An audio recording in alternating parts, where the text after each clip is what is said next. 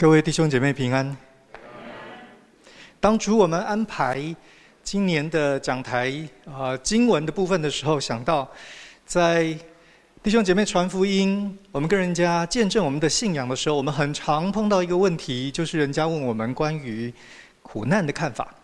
既然神像基督徒所说的是如此的全能，如此的慈爱，为什么世界当中有这么多不公不义？叫人伤心痛苦的事，这在信仰的讨论里头，大概是排名前三名的问题。所以我们觉得非常值得在崇拜当中花几个月的时间，跟大家一起看圣经在这个主题上面的教导。不过呢，等到时间越逼近要讲约伯记，我就发现这个时间实在是选得有点难。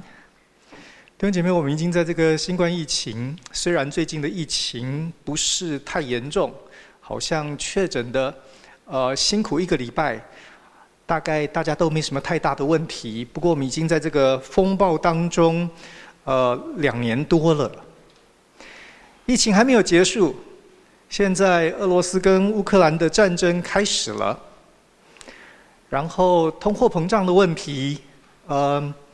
很实质的开始影响了大家的生活。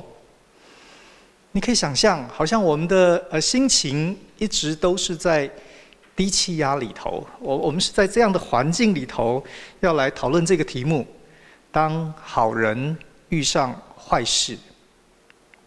我想今天分两个子题来跟大家讨论。第一个，我们先谈到底什么是坏事。坏事是。审判吗？是试验吗？坏事是苦难吗？到底我们如何理解这个坏事？在我们讨论完坏事之后，我们来谈好人。到底怎么样才算好人？是在苦难之前，在苦难当中，谁是好人？可以做好人？好人如何面对坏事？这大概是我们今天信息的。次序跟结构，好，我们来谈坏事。各位，什么是坏事？坏事就是那个倒霉的事，不喜欢的事，让你的生活不顺利的事。很多的人碰到这些坏事，都认为那是神神明的刑罚。所以很多人碰到这些倒霉的事的时候，他就去庙里头拜拜烧香，他到教会里头去祷告，他回家去反省。我们有各式各样的方法来呈现心里头我们对于坏事的理解，因为它是神明的审判和惩罚，所以我们用一些方法，也许来除罪，也许来消灾，也许来将功。抵过，圣经怎么看这些坏事呢？它是神的审判吗？显然，圣经里头很强调，这个神呢是一个创造的神，是一个治理全地的主。他当然，他也因此就施行审判。但是各位。谈到神是一个会审判的神，并不代表所有的坏事、所有临到你身上是都是审判。的确，审判处罚来到的时候，不会是太愉快的事。但是，把所有不愉快的事情都理解为审判或惩罚，在逻辑上面是很有问题的。刚刚我们所读的经文告诉我们，约伯的人生起了很大的风波。他甚至于失去了他宝贝的儿女，他失去他一切所有的。可是呢，经文很刻意的强调，他是完全正直、敬畏神、远离恶事的。所以这一类的倒霉事，它不是审判。每一次我们碰到一些天灾人祸，我们很自然的就会在各式各样的报章杂志。讨论里头提到审判的议题。COVID-19 刚刚开始的时候，我注意到了，不管是犹太教的拉比，是伊斯兰的学者，或者是基督教的牧师，都有人提到那是神对世界的审判。如果你仔细看这一些分析，你会发现很有趣的是，审判审判什么呢？审判谁呢？一开始很多人提到，因为在阿尔法阶段，在 Delta 阶段，美国跟英国的疫情都很严重。很多人提到，在这两个国家的性伦理非常糟糕，堕胎啦、同性恋的问题啦、变性啦等等，所以他们认为这是神对那一些国家在性议题上面的败坏的审判。可是各位，从圣经的角度来看，这样子的说法似乎不太有道理。圣经强调神会审判，但是审判的原则很清楚。你会发现，那个刑罚和他所犯罪的原因是对应的，因为要让被处罚的人可以很清楚的知道他错在哪里。如果 COVID-19 是要审判美国或英国，显然这个最后，这个审判变得非常非常的莫名其妙。全世界几乎所有的地区国家，不管他在性议题上面他的立场是什么，在这个过程里头呢，都深受其害。所以，如果这是神的审判，那神的审判呢，显然非常非常的模糊。没有达到功效，即使被处罚的人都不知道他到底为什么被处罚。处罚之后呢，看起来也没什么改善。为什么会有这样子？在我看来是离谱的见解，很单纯。其实他的神学观念里头是把所有的坏事都当成审判。可是约伯记告诉我们，这个看法呢是不对的。在圣经里头，每一次神审判人或世界，你注意到有先知代表神去严厉的警告、指责，甚至于指出什么时间、什么方式那个审判会临到。神要我们在审判当中，除了能够明白知错之外，更盼望的是人在这个。警戒和教训当中，可以因此回转向神。神的目的不是为了打你他爽，各位，审判是为了把人带回到正途。怎么会有一个审判打得所有的人莫名其妙，然后我们还不晓得到底错在哪里呢？你根据这个审判的原则，大概可以说，很多临到我们身上的事情，我们实在。没有办法把它归类在审判之下。我们看俄罗斯和乌克兰的战争，不管是北约东扩的问题，不管是二国总统这个权力基础的问题，或者其他的理由，的确，战争的发生可能做决定的主其事者，弟兄姐妹，他们可能在这些事情上面也许犯错，我们不知道。但是，一旦战争形成之后，对许许多多在这个当中失去生命、失去亲人、失去财产、颠沛流离的人来说，这个战争不是他们的罪，不是受苦的人蒙受审判和刑罚。坏事不总是审判。有另外一个也很流行的看法，认为那坏事是什么呢？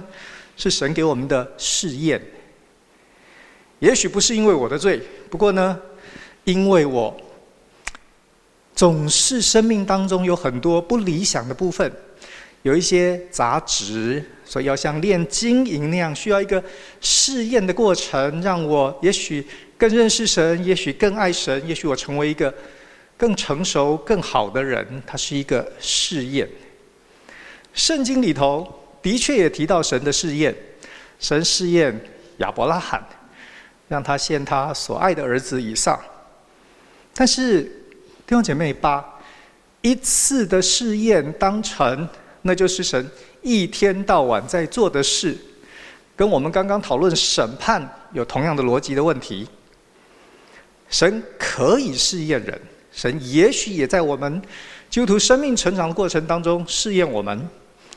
但是千万别把你的神想象成他一天到晚都得试你！太太今天早上起来问你说：“你爱我吗？”试验你一下。可是各位，你的太太大概不会一天到晚，一天问你个几百次吧？如果是这样的话，说不定你本来答案是是的，现在也有点犹豫了。在亚伯拉罕的生平里头，神试验他，试验这个词只用了一次，而且是在他信心成长到非常非常叫人佩服的状况之下，神给他一个试验，要让他知道，没错，在信仰的过程当中，我们顺服神施恩，神赐福给我们，神引领，神保守，亚伯拉罕可以。逢凶化吉，他可以面对法老的问题，面对基大老马的问题，他都可以在那个当中全身而退。不但如此呢，他的财产越来越丰富，他的人生越来越满足。可是各位，他的信仰到了一个阶段，是神要让他知道，有时候就算你的生活好像没办法理解。有一些事情的发生，好像不是你的理性、你的逻辑可以明白，但是你知道那是我要你做的。在那个情况之下，你能不能顺服？那显明生命当中的主宰到底是你还是我？我们到底是为了我们生活的好处，为了神保守，为了神让我在各式各样患难当中，我都可以。好像有贵人相助那样，如果是这样，弟兄姐妹，那个信仰呢，其实是个工具，是个交换。那个其实也是我们刚刚所读的经文，撒旦对于约伯信仰的指控。他说：“你岂不是四面给他圈上篱笆，维护约伯和他的家吗？难怪他相信你。”各位，如果我们的信仰只是这样，那个信仰其实不是真实的，所以神要让亚伯拉罕很清楚的知道，他的信仰不该是如此。神给了他一个非常非常特别的命令，要让他去思考、决定他的回应，向我们众人展示他到底他的信仰的观念是什么。他是一个真正尊神为大的信徒吗？神试验了他。各位，在那个试验的过程里头，试验一开始的时候很困难，可是别忘了，神没让亚伯拉罕真的做哦。当亚伯拉罕要举刀杀他儿子的时候，神说：“住手！”神说：“停止！”神说：“不可动手，不可下手害他。”弟兄姐妹，如果我们拿试验这个原则来看，今天世界上面发生很多的天灾人祸。如果我们的神学理解认为这就是神试验人，我相信那样子的神会让我们读圣经的人都觉得非常非常的惊讶和陌生。圣经里头的神不是这样的，试验不是一个缺乏安全感的神。一天到晚来跟你要，对你来说最宝贵，你在生活当中最基本、最重要的这些事，为了要满足他的感觉，为了显出哦，原来你还是真的蛮爱他的。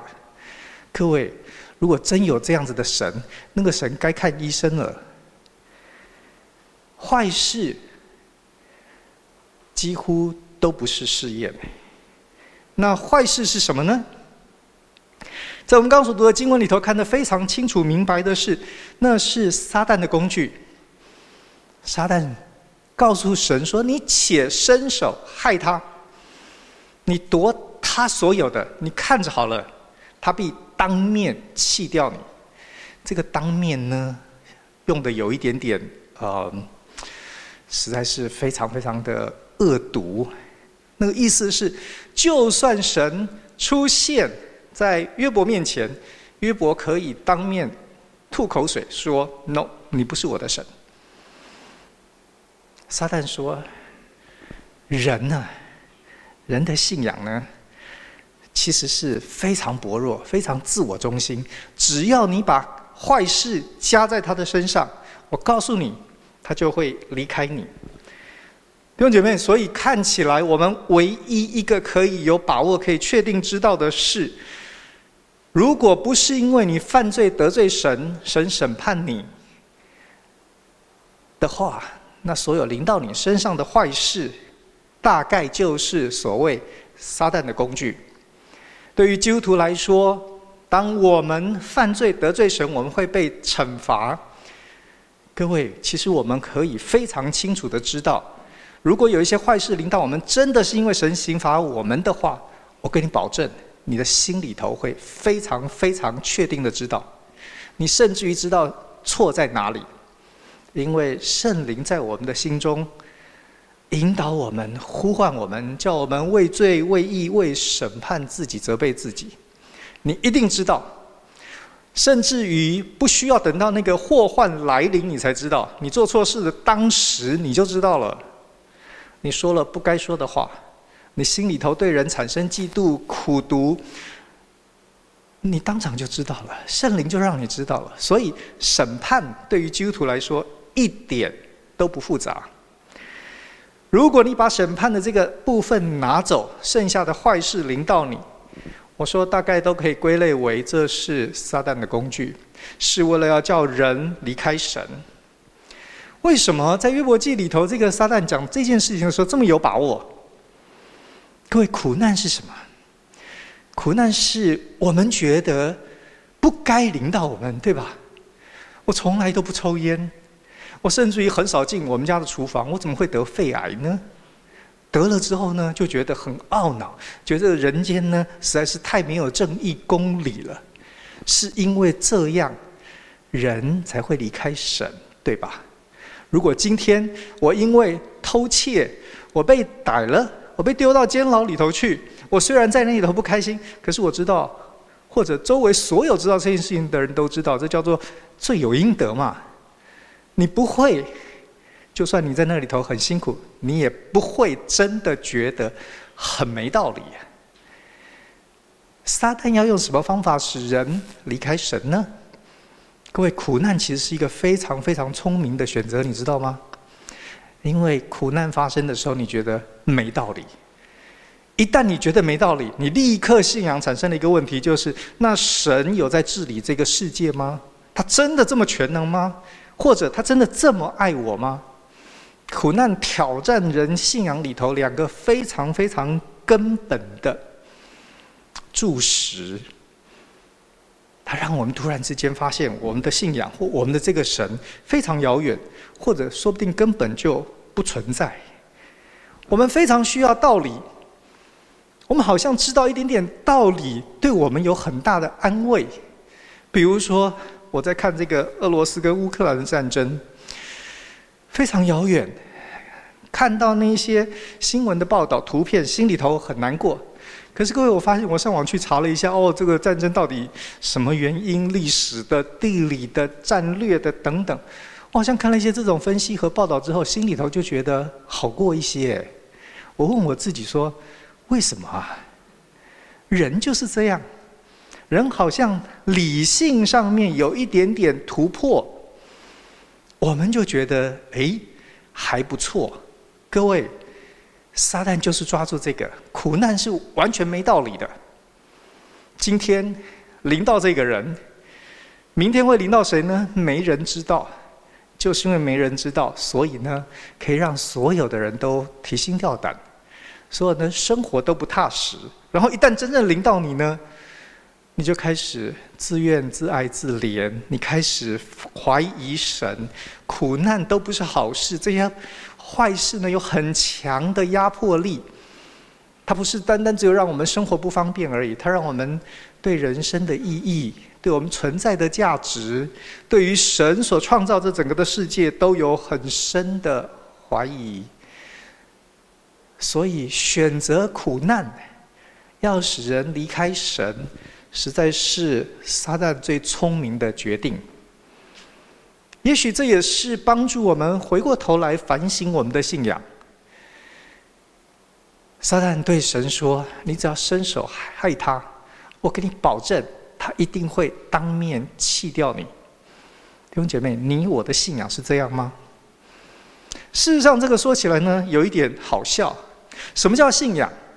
根据圣经的定义，信仰是知道我们渺小，知道我们无能，我们连管好自己的口舌都很困难呐。知道我们非常非常需要帮助，需要拯救，所以，所以我们向那一位全能的神敞开，我们邀请他进到我们的生命当中，这是信仰。可是呢，当我们碰到苦难、碰到坏事、倒霉的事的时候，各位，我们又回过头来想，我们说奇怪了，我如果每天都读圣经、祷告，如果我还奉献，如果我还经常去教会啊，怎么信的好像没什么用呢？可是刚刚那个信仰的定义不是这样，刚刚那个信仰的定义是：是我们无能，是我们渺小，是我们需要帮助。可是，一旦进了教会，我们开始觉得，虽然渺小无能，可是我做的那一些，应该要指点什么东西吧？我们开始跟神好像讨价还价，我们在天平的两边做跷跷板一样。各位，交易式的信仰根本不是信仰，信仰没有交易，信仰就是承认我们不行。信仰就是承认我们需要，信仰就是承认只有神可以。撒旦挑战我们，我们的信仰到底是还不是交易？在约伯记的前三章里头，有一段很有趣的话，是我们刚读的是第一次神跟撒旦的对话，接着还有第二次的对话。在第二次的对话里头，很有趣的是，神对撒旦说：“你虽激动我攻击他。”弟兄姐妹，我在研究这段经文的时候，一直觉得很有趣。我常常在想，神到底是一个什么样子的思想逻辑，会这样说话？如果是我来写剧本，我一定不会写这个。为什么？因为苦难明明就是撒旦施加在约伯身上的啊。什么叫做你激动我攻击他？神为什么需要这样讲？神应该说：“撒旦啊，你看看你，你干的好事，你在他身上让他体无完肤，让他全家的人都这么辛苦，你所做的事，结果他怎么样？”神没有这样说。神说：“你虽激动我攻击他，各位，神并没有攻击约伯哎，可是神却一肩挑起，为什么？”因为信仰里头，我们相信的那个对象是一个全能又慈爱的神。发生在你身上是最后他说，他都有责任，不管是谁坐在你身上的。这也是为什么耶稣基督要来到人间，为我们承担所有的罪债，为我们上十字架。因为他说，人世间所有的问题困难，都跟他有关。所以他要来承担那个责任，他要为我们解决所有的困难。各位一点都不交易，神的立场、神的态度从来就没有交易，神愿意一肩担起。这是坏事的部分。我们来谈谈好人。好人，怎么样的人算好人呢？在碰到这些倒霉事的时候，我们很容易都会回来掂掂自己的斤两，我们想想我们自己是什么样子的人。约伯记第一章里头，圣经形容约伯说他完全正直，敬畏神，远离恶事。弟兄姐妹，你觉得你在这三个标准里头得分如何？大部分的基督徒碰到这种呢，我们都会立刻觉得。哎，完全正直！天哪，这标准才是蛮高的。敬畏神，我们大概也不敢讲说我们呃亵渎神啦，哦，没那个胆子。可是要讲我们真的敬畏神吗？我们也有点害怕，说不出口。远离恶事，也许我们有努力，但是显然都做得不够好。所以呢，约伯记里头这个好人呢，对很多基督徒来说，我们一讲。好人哦，我们一定不是，我们是罪人。我们再看看我们周围的人，圣经说，世界上呢一个义人也没有，所以呢，不但我们不是好人，我们周围通通都不是啊。但是各位，有趣就有趣在这里。约伯记一开始要强调什么呢？约伯不是完人，不是圣人，他还知道要为他的儿女献祭。这一家人都是正常人、平凡人呐、啊。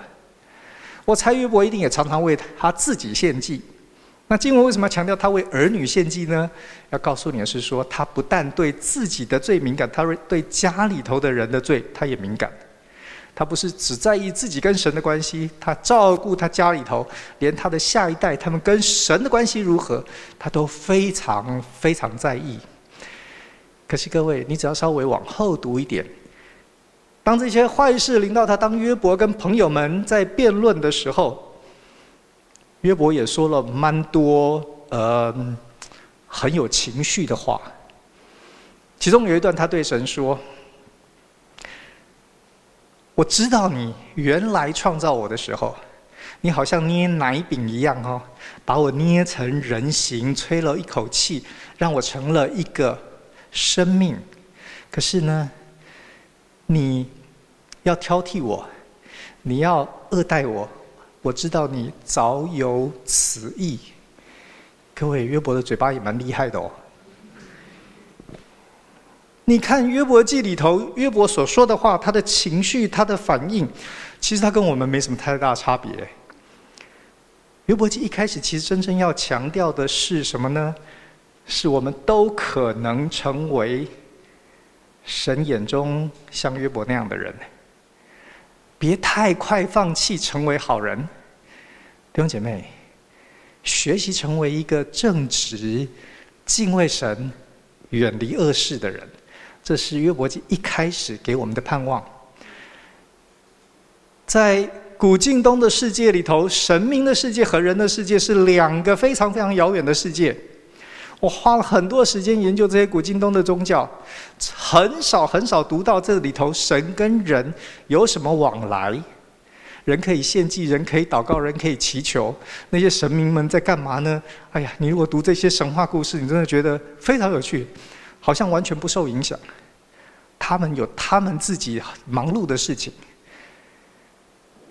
只有圣经很强调，人在世上过的日子过得如何，跟我们所相信的神是有关的。他甚至于在意，然后呢，他会欣赏哎，他会看见那里有一个人。神给了他非常非常高的评价，说他完全正直、敬畏神、远离恶事。我不认为那是一个机械式的评分，我认为那是一个出于神观点的欣赏。神说：“我认得这个人，我好欣赏他，他的生命在我来看，我给他一百分。”各位。我们都可以在神的眼中成为这样的人。别忘了，约伯还是在基督的十字架之前呢，他可以成为这样的人。我们更可以啊，我们更应该耶。很多时候人很有趣，平常大家都在教会里头，嗯，今天我们都相当的预备，衣冠整齐。来到这里聚会，问你说你是不是好人？你一定很客气说大概不是。可是当坏事临到你的时候，你心里头第一个声音是什么？说为什么是我嘞？不应该是我啊！我是无辜的。各位，说不定我们可以反过来想，你知道吗？是因为平常我们可以。然后呢，这一些事情临到我们的时候，神相信约伯可以挺得过去。约伯的信仰不是交易式的信仰，你也可以让神信得过。你跟神的关系也不是交易式的信仰，然后你就相信，不管是什么样子的坏事临到你，在其中神会保守你，神会给你力量，神会带你走过。当好人遇上坏事，除了苦难之前，我们考虑谁是好人，我们也大概需要想一想，在苦难当中谁是好人。在苦难当中很不容易啊。在我想这个题目的时候呢，刚好上个礼拜发生了一件事。呃，二月十九号，有一个有名的人物叫做 Jane m a k z u s k i。这个女孩子呢，她在二月二十九号那天过世了。那天她三十一岁。这个人是谁呢？这个年轻的女孩子，你去看她的生平故事，说真的蛮悲惨的。小时候，他从小在教会长大。他在教会里头，呃，他的音乐的才能被发掘、培育，他自己也非常有兴趣。他发了单曲，呃，他发了唱片。他在这里头虽然经过一些波折，但是慢慢慢好像找到一条路。可是二零一七年那一年，啊、呃，他发现他得了乳癌，经过了一些治疗。二零一八年，他被宣布他完全康复痊愈了。一九年，癌症复发，医生告诉他，他只有六个月的时间可以活。二零二零年，医生又宣布他完全康复痊愈了。二零二一年，癌症又回来了，这次呢，回来的很呃厉害，他除了肺、他的脊椎、呃全身还有其他的地方都有癌细胞。二零二一年六月，他上美国达人秀的节目，他去唱一首歌。他用他过去的这个呃生病，然后因为生病之后，她的丈夫离开她等等的这一些，他写了一首短歌。在访问的那个过程当中，他才告诉那个裁判说，那个评审说，他其实医生告诉他，他只剩下。百分之二的几率可以存活，但是他说百分之二不是百分之零，百分之二非常好。他唱的那首歌，在那个问答的过程当中，那些评审觉得他怎么可能人生这么悲惨，还可以写这么激励人的呃诗歌。他那一天他上台他唱的时候，弟兄姐妹，他除了声音非常好之外，你看他就是全身好像。好像发光的，充满活力，充满盼望。虽然他过得很辛苦，然后他说：“你不需要等到生活变好才可以开心，因为他讲的这个话，那个美国达人秀里头最难搞的那个评审，你们知道是谁哈？就为他按了那个黄金按钮。他在他的部落格上面写了一些很有趣的话。”他说：“我曾经称神为骗子、说谎的。我曾经告诉他说，我要死。眼泪曾经是我唯一的祷告。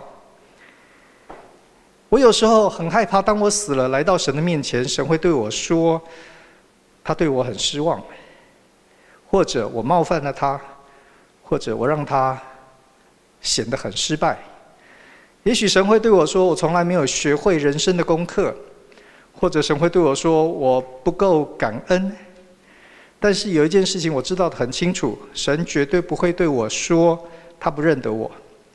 我好像是神楼下的邻居。当我痛苦的时候，我拿着扫把敲天花板。我在神的门口每天徘徊。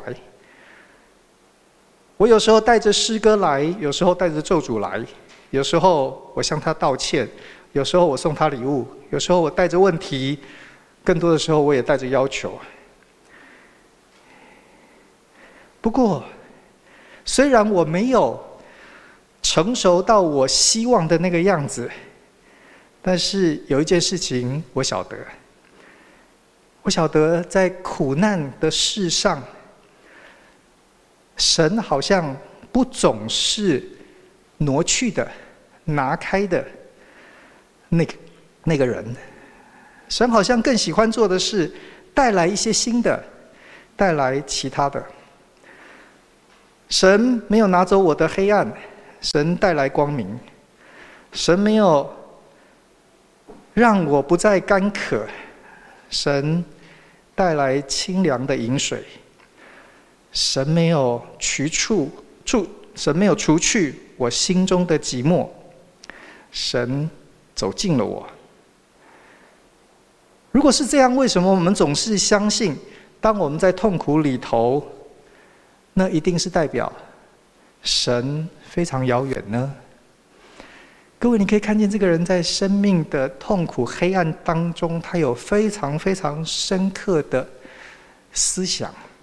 然后那一天，他在美国达人秀的节目上面告诉大家说，他剩下的年日不知道有多少，但他唯一想做的就是把他经过的这一些心得写成诗歌，帮助那一些也许跟他有同样经历的人。这是一个好人呢，这是一个好人呢。当好人遇上坏事，我们这一些，如果我们的信仰，不是交易，我们可不可以活出一个好人的样子，让这个世界仍然知道有希望、有光明、有神，有一位愿意与我们同行的神，有一位已经用十字架承担起世界所有的罪债跟苦难的神，他可以使所有的人，不管你在什么样子的苦难当中，他可以陪伴你，他可以让你的生命成为。光明的故事，我们一起祷告。